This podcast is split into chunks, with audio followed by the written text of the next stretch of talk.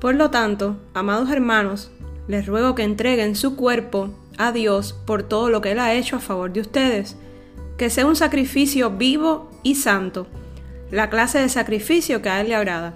Esa es la verdadera forma de adorarlos. Romanos 12.1. Hola, saludándolos nuevamente.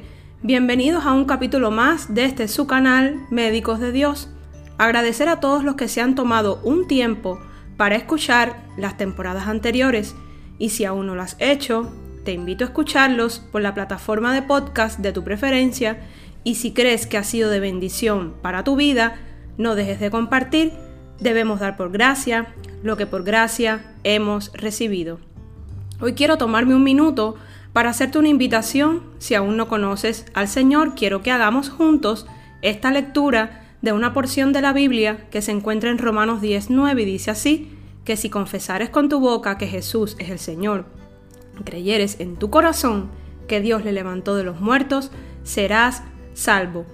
Dios es de todos, para todos los que quieran aceptarlo y seguirlo desde un corazón arrepentido y humillado.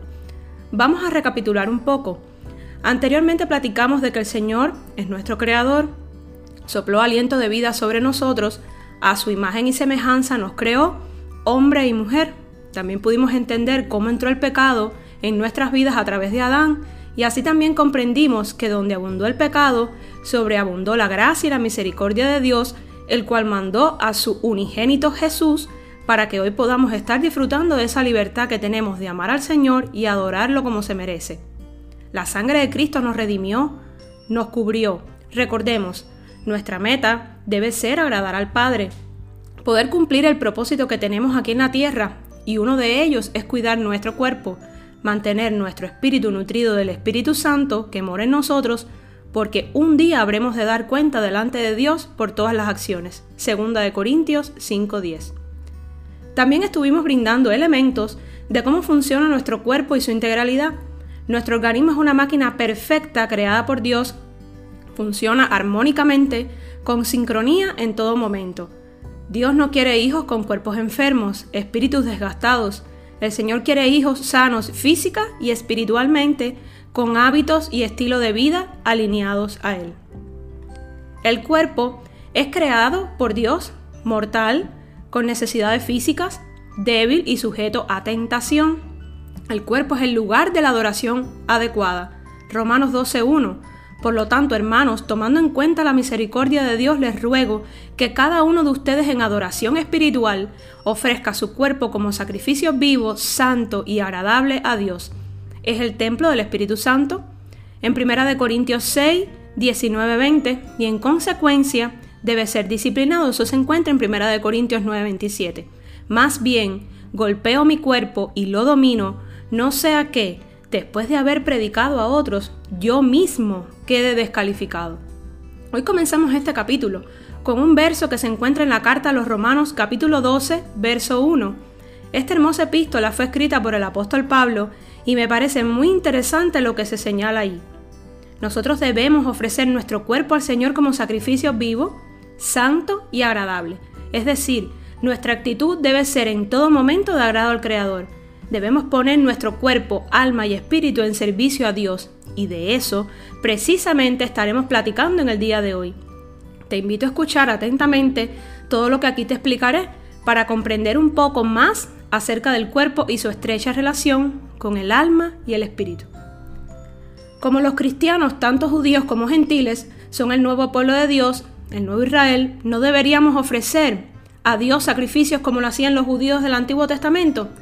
No estamos hablando de sacrificios de animales en el templo de Jerusalén, sino que debemos ofrecer nuestros cuerpos, o sea, todo lo que somos como sacrificio vivo cada día a Dios. Una respuesta racional a las misericordias del Señor sería entregarnos en un acto de adoración.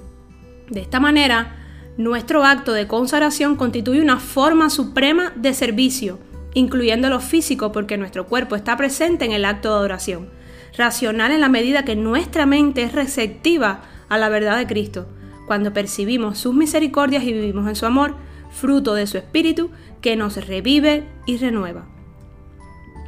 Comenzaremos definiendo estos términos para una mejor comprensión y nos auxiliaremos del diccionario bíblico Holman Hoy estaremos hablando y abordaremos el tema alma, cuerpo y espíritu en servicio a Dios. El alma, que en el, en el Antiguo Testamento hebreo se traduce nepesh, aparece más de 750 veces y quiere decir principalmente vida o que posee vida. Se usa tanto para los animales como viene en Génesis 9.12, Ezequiel 47.9, como para los seres humanos y lo vemos bien ejemplificado en Génesis 2.7. La palabra a veces se refiere a la persona en su totalidad, como por ejemplo en Génesis 2.7, donde Dios sopla hálito de vida, Neshamash, al polvo y así crea un alma, Nepesh. La palabra también se utiliza en el Antiguo Testamento para aludir a la vida interior y los estados psicológicos o espirituales de la persona. En el Salmo 42, por ejemplo, el alma ansía conocer a Dios y dice así, como el siervo brama por las corrientes de las aguas, así clama por ti, oh Dios, el alma mía. El Nuevo Testamento también habla del alma como algo que se puede distinguir de la existencia física de una persona. Jesús señaló esto cuando observó, No temáis a los que matan el cuerpo, mas el alma no pueden matar. Temed más bien a aquel que puede destruir el alma y el cuerpo en el infierno. Mateo 10, 28. Santiago parece haber pensado lo mismo cuando concluyó su carta. Sepa que el que haga volver al pecador del error de su camino, salvará de muerte un alma. Lo podemos encontrar esta cita bíblica en Santiago 5:20. El Nuevo Testamento no hace una distinción fundamental entre el alma y el espíritu en la persona, sino que los considera términos intercambiables. Dicho esto, veremos el significado entonces de espíritu. Es un elemento que habita la vida humana, pues Dios sopló aliento de vida sobre nosotros. Cuando nuestro espíritu se alinea con el Espíritu Santo, se manifiesta la presencia y el poder de Dios en nuestras vidas, y es entonces cuando nos guía y nos consuela.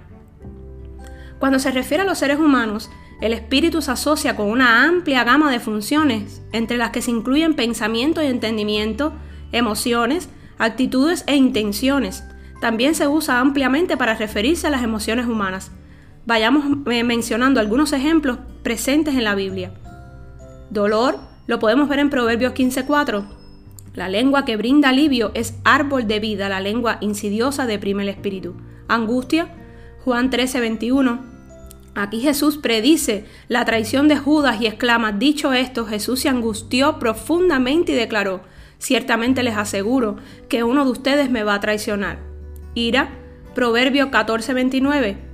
El que es paciente muestra gran discernimiento, el que es agresivo muestra mucha insensatez. Aflicción, Eclesiastés 1:14. Y he observado todo cuanto se hace en esta vida, y todo ello es absurdo, es correr tras el viento. Miedo, segunda de Timoteo 1:7, pues Dios no nos ha dado un espíritu de timidez, sino de poder, de amor y de dominio propio. Y como último gozo, en Lucas 1:47, y mi espíritu se regocija en Dios, mi Salvador, aleluya. Una variedad de actitudes e intenciones están relacionadas con el espíritu. El salmista llamó bienaventurados a los que no tienen engaño en su espíritu, Salmo 32:2. Se puede hablar de un espíritu arrepentido, Salmo 34, 18, un espíritu firme, Salmo 51, 10, un espíritu dispuesto, Salmo 51, 12, un espíritu quebrantado, Salmo 51, 17, y un espíritu lleno de arrogancia, Proverbios 16, 18. Entonces podemos decir, a modo de resumen, que la sanidad no es solo un problema del cuerpo, también incluye alma y espíritu, porque no hacer la voluntad de Dios y pecar también nos enferma. Como dice la palabra de Dios, el pecado nos aleja de Dios y Él no quiere hijos enfermos. Existe relación entre enfermedad y pecado. Dice la palabra del Señor en Éxodo 15:26, si oyeres atentamente la voz de Jehová tu Dios e hicieres lo recto delante de sus ojos, y dieres oído a sus mandamientos, y guardares todos sus estatutos, ninguna enfermedad de las que le envié a los egipcios te enviaré a ti, porque yo soy Jehová, tu sanador. Dice Jeremías 33:6, He aquí que yo les traeré sanidad y medicina, y los curaré, y les revelaré abundancia de paz y de verdad. Hoy te invito, a ti que me escuchas, a hacer un análisis de qué estamos haciendo. ¿Estás cuidando tu alimentación? ¿Estás cuidando tu cuerpo que es morada del Espíritu Santo? ¿Estás brindando tu cuerpo, alma y espíritu en servicio a la obra de Dios, será hasta el próximo capítulo.